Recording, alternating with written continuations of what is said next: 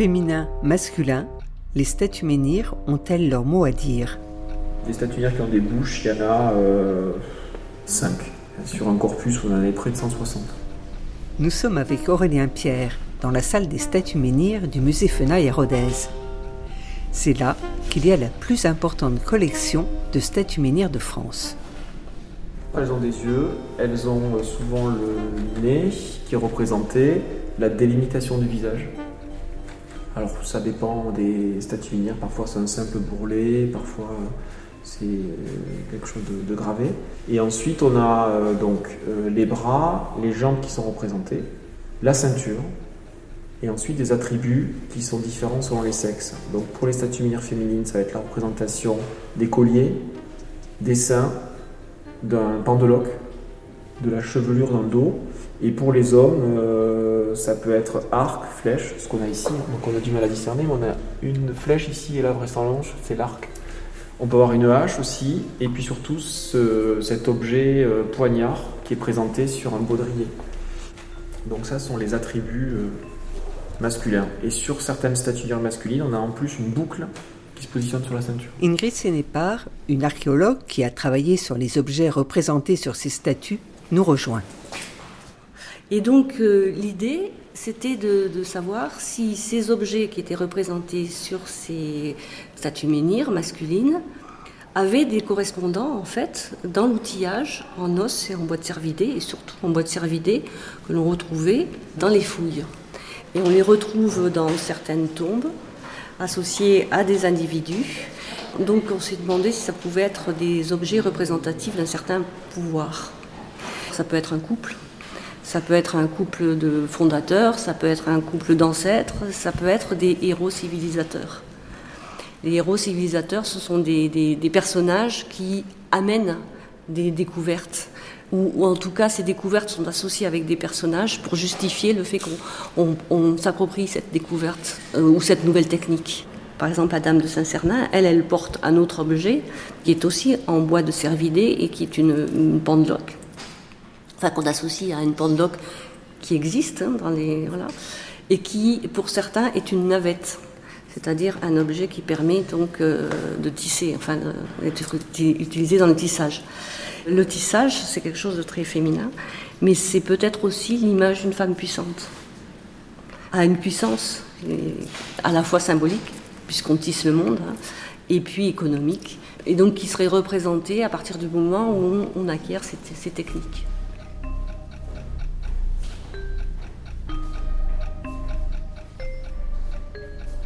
Philippe Grua, directeur du service archéologique de l'Aveyron, a la chance de fouiller un site de l'âge du fer, les Touriès. Les statues anthropomorphes qu'il a découvertes sont en quelque sorte les descendantes de celles dont parle Ingrid Sénépar, mais là il semblerait qu'on ne trouve plus de statues avec des attributs féminins la société entre la fin du néolithique et l'âge du fer évolue, même s'il y a des similitudes. Euh, la, statuaire, et puis qui s'intègre dans le mégalithisme, c'est une hiérarchisation de la société. La grande différence entre la société de l'âge du fer et la société, je dirais, de, euh, de la fin du néolithique, c'est qu'ils sont devenus un petit peu machos entre-temps. Il y a beaucoup de guerriers. Alors qu'au néolithique, avec les statues menhirs, il y a à peu près autant de statues féminines que masculines. Et donc c'est plutôt, euh, on figure des ancêtres à l'âge du fer, on figure des ancêtres, mais qui sont héroïsés. Ce sont les élites, l'élite. On représente dessus des guerriers. Euh, en armes avec leur, leur, cuirasse et le cardiophylax, qui est le disque cuirasse, qui est euh, réservé au, plus, à l'élite de l'élite, aux guerriers supérieurs, aux, princes, aux caciques, comme on dirait. Et aux touriès, les statues, on les, on les érige à certaines phases et puis on abat, on brise celles du prédécesseur. C'est la guerre des chefs.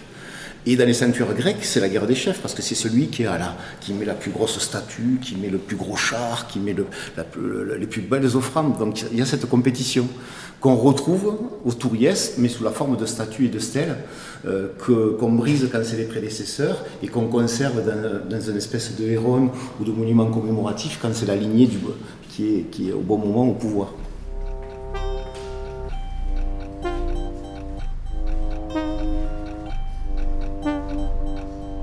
Une nouvelle génération de chercheurs redécouvre ces statues et réinterprète parfois ce qu'elles signifient. Aujourd'hui, les études de genre sont incontournables. Pour rappel, c'est un champ de recherche pluridisciplinaire qui étudie les rapports sociaux entre les sexes. Le genre y est considéré alors comme une construction sociale. Cela permet de ne pas prendre comme naturel et irréfutable ce qui définit le masculin et le féminin. Les attributs de genre variant suivant les lieux et les époques. Appliqués aux statuts menhirs, qui ont la particularité d'être transformés, et donc de passer d'un genre à un autre, cela devient passionnant. Nous sommes avec Juliette Badanera, une jeune étudiante en archéologie, et Luc Jalot, son enseignant. Nous sommes au musée Fenaille, devant la statue menhir du Mas-Vieille, une statue menhir qu'elle nomme transgenre. Elle a un poignard et elle a les deux seins. On a l'impression que le poignard a été effacé, mais il n'a pas du tout été effacé. C'est probablement un accident postérieur. Je l'ai regardé pendant, pendant 10 minutes tout à l'heure, euh, l'original. Pour moi, euh, voilà, si, euh, Juliette parle de transgenre, eh ben voici une statue transgenre qui est ni homme ni femme, qui est biologiquement à, définir, socialement à définir. Voilà. C'est vrai que les guerriers celtes, par exemple, avaient des saints représentés sur leurs armures. Mm. Hein, mais ça aussi, ça nous en dit beaucoup. Le pharaon, par exemple, le pharaon, euh, les pharaons euh, de, l'époque classique, avec euh, le visage très allongé, avec des hanches larges, avec une poitrine qui est pratiquement des seins. Pourquoi ils étaient comme ça? Parce que à eux seuls, ils représentaient l'ensemble de l'humanité, donc aussi bien féminine que masculine. C'est pas, pas moi qui le dis, hein, des hypothèses d'égyptologues. Là, on est sur la fusion symbolique des, deux parties de l'humanité, les, hommes et les femmes, mais ça va peut-être même au-delà. Il est possible, regardez dans la Grèce antique, euh, les personnes androgynes qui étaient représentées sous forme de dieux. Bon, je vais, vais là, hein. mais euh, euh, ça, va bien au-delà, si vous voulez, de la simple représentation. Il y a tout un contenu qui, qui, gravite autour, qui est très vaste. Moi, je suis un novice dans le domaine, mais j'ai senti que c'était intéressant de donner le sujet à un étudiant. Juliette Badanera nous donne la définition de quelques termes pour en poser les bases. On commence par transgenre. C'est un terme qui permet de prendre en compte la multiplicité des interprétations dans la lecture des différents stades de ces statues menhirs. Interprétations transformées et en, fait, euh, au fil de leur utilisation, elles vont passer par exemple d'un stade qui va être euh, masculin à féminin, et l'idée, c'est que par exemple, lorsqu'on parle de statut menhir transsexuel, en fait, on parle du passage d'un genre à un autre, d'un genre masculin à féminin. Et lorsqu'on parle de statut menhir androgyne, on parle donc de la coexistence bah, de, des genres masculins et féminins sur un même stade, sur une même représentation. On parle aussi d'attributs que nous-mêmes nous avons genrés, avec nos propres biais. On a bah, des statuts menhirs transformés, où en fait ces attributs cohabitent et ne s'excluent plus. Et dans ces cas-là, la question c'est qu'on arrive vers en fait une binarité des genres qui est troublée, qui est trouble. Et là c'est intéressant parce que là bah, naissent les interprétations et en fait la question justement du régime de genre de ces sociétés.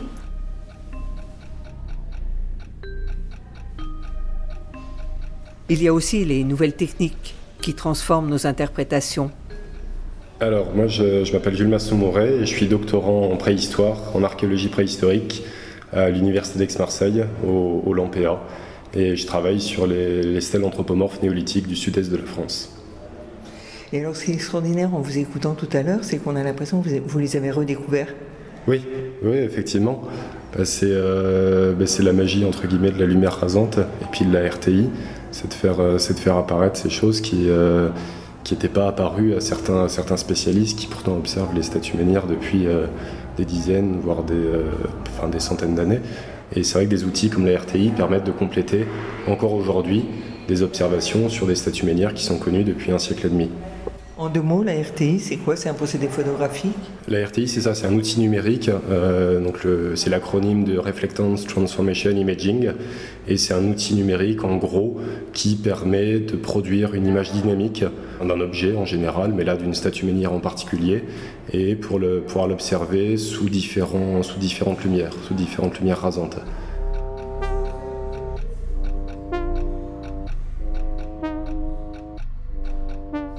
De Saint-Léonce, qui est brisé au sommet et au niveau de la cassure, donc il y a cette petite protubérance qui était interprétée jusque-là comme l'extrémité d'un poignard ou d'un fourreau, ce qui revient à peu près au même en fait.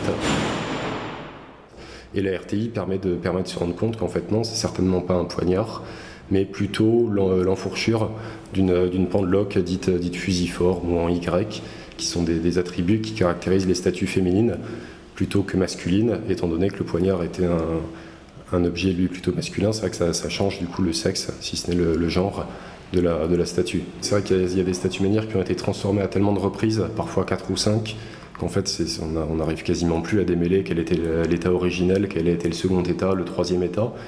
Et ça, ce qui est intéressant, c'est qu'on a, quand il y a des cas de transformation, c'est vraiment pour faire passer la statue menhir d'un sexe ou d'un genre à l'autre. Donc on passe du féminin au masculin, puis on revient au féminin, puis à nouveau au masculin. Mais c'est pas toujours évident de savoir dans quel sens ça s'est fait. Et ça, pour le coup, c'est intéressant parce que c'est significatif. Est-ce que toutes les statues menhirs étaient masculines à l'origine et puis on les a transformées en féminines Ou est-ce que ça s'est fait dans l'autre sens On n'a pas fini de faire parler les statues menhirs et de douter des interprétations précédentes. Luc Jalot. Là, je discutais avec le conservateur du musée de Rodez, et effectivement, même sur celles qui ont, qui ont l'air d'être dans leur jus, qui ont l'air d'être pratiquement sorties de la terre telles qu'elles étaient, on peut se demander si elles n'ont pas également été transformées. C'est le cas de la statue menhir de Saint-Cernin, Saint c'est le cas de la statue menhir de Sénum qui est à côté, qui a probablement une histoire complexe. Toriac, c'est la statue menhir euh, découverte à Toriac. Et euh, son, poignard, qui est figuré devant, et qui n'est peut-être pas un poignard d'ailleurs, euh, a probablement été plusieurs fois transformé, remis, remis, en, scène. Il y a peut-être un bras sur le côté qui a été effacé ici, vous voyez, un bras qui a été effacé. Voilà. Alors, grâce aux nouvelles techniques de photographie, hein, grâce aux nouvelles techniques qu'on n'avait pas il y a, a 10-15 ans, on va pouvoir examiner de plus près euh, les monuments qui paraissent comme ça simples. Et quand je demande à Juliette Madanera si elle pense que la statue de Saint-Léon a été identifiée comme masculine parce que nous sommes dans une société patriarcale et que de plus, les archéologues de l'époque qui travaillaient sur les statues menhirs étaient tous des hommes, elle éclate de rire. ça c'est mon sujet de master c'est marrant que vous l'abordiez du coup. Mais en fait, euh, oui, c'est super intéressant parce que oui, en fait, en tant que chercheur, et même moi en tant que chercheuse, j'ai des biais. Et en fait, on a les biais de euh, notre contexte social. Et évidemment, bah, vu qu'on vit dans des sociétés euh, bah, patriarcales, et ben en fait, on va avoir aussi bah, ces biais-là. Euh, qui, sont présents et que parfois, bah, oui, on va tendance à dire euh, oui, c'est des hommes et du coup, c'est des guerriers et ils vont représenter le pouvoir. Euh, et en fait, ça va rentrer aussi dans un, dans un imaginaire qui est collectif, où en fait, on attribue aux guerriers cette place de pouvoir, d'un pouvoir un peu violent, sanguinaire, tandis que lorsqu'on va être face à des représentations féminines, on va utiliser un vocabulaire autre, un vocabulaire qui va être plus dans, euh, un, on va dire, dans, un, dans le fantasme, dans la parure, dans l'apparat. Donc, euh, donc c'est intéressant. Et c'est en effet, euh, lorsqu'on étudie un peu la littérature archéologique du XXe siècle autour de ces statues menhirs, c'est ce qu'on voit, c'est que, ben, en fait, il y a un vocabulaire spécifique et très différent qui va être utilisé pour, on va dire, décrire les statues menhirs et les interpréter. Euh, justement, en travaillant avec les anthropologues, on se rend compte qu'il y a beaucoup de sociétés où le transgenre est intégré complètement dans la pratique sociale, hein. euh, même euh, des sociétés très différentes de la nôtre ou des sociétés très proches. Et moi, franchement, ça m'intéresse, ça me plaît. Et si vous voulez, l'image du guerrier pré-avéronnais allant à la conquête des territoires armé de son couteau, euh, ça franchement, ça m'intéresse plus tellement. Quoi. Euh, l'image de la montée euh, des sociétés guerrières masculines, c'est réductionniste, c'est très réductionniste. Les sociétés anciennes étaient très complexes, elles n'étaient pas aussi simples que ça. Et les aborder avec des principes simples, c'est pas une bonne pratique. Et donc là, les discours sur le genre, c'est vraiment intéressant. Alors la prochaine fois que vous verrez une statue menhir, Changez votre regard, doutez. Et si vous allez au musée Fenaille, vous pourrez écouter des petites pastilles sonores. Il vous suffira de flasher le code QR qui se trouve sur les cartels au pied des statues menhirs. Une production partage de voix soutenue par la DRAC Occitanie et le musée Fenaille. Réalisation Agnès Maton, Sophie Pillot.